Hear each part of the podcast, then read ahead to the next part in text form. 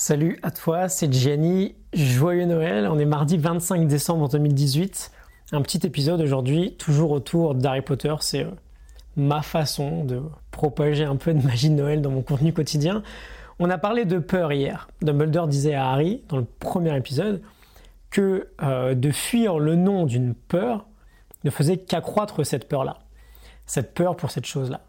Euh, et c'est pour ça qu'Harry prononce Voldemort au lieu de dire tu sais qui, ou euh, le Seigneur des Ténèbres, ou euh, celui dont on ne doit pas prononcer le nom, euh, il le prononce dès le début en fait. Et on va parler d'un autre passage très inspirant aujourd'hui, à la fin du troisième volet, le prisonnier d'Azkaban.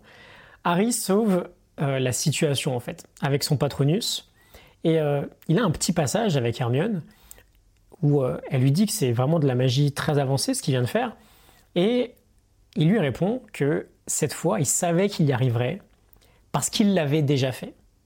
Et comme le dit Hermione, c'est incroyable, c'est de la magie super avancée. En gros, Harry a réalisé un exploit phénoménal, mais il savait d'avance qu'il allait réussir.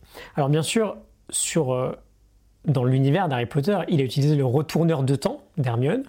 Je ne sais pas si jamais tu arrives à, revoir, à revisualiser les scènes.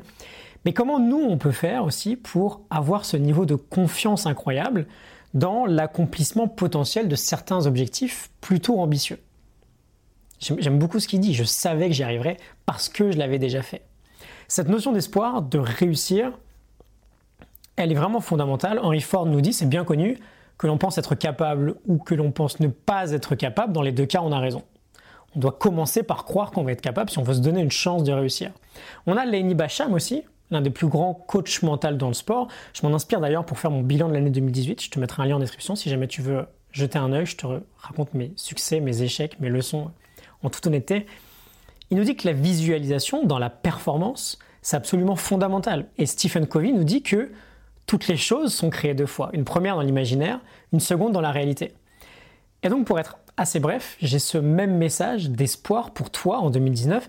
Qu'est-ce que tu pourrais faire d'assez fou, mais dont tu es intimement persuadé que tu vas déjà réussir à le faire en réalité?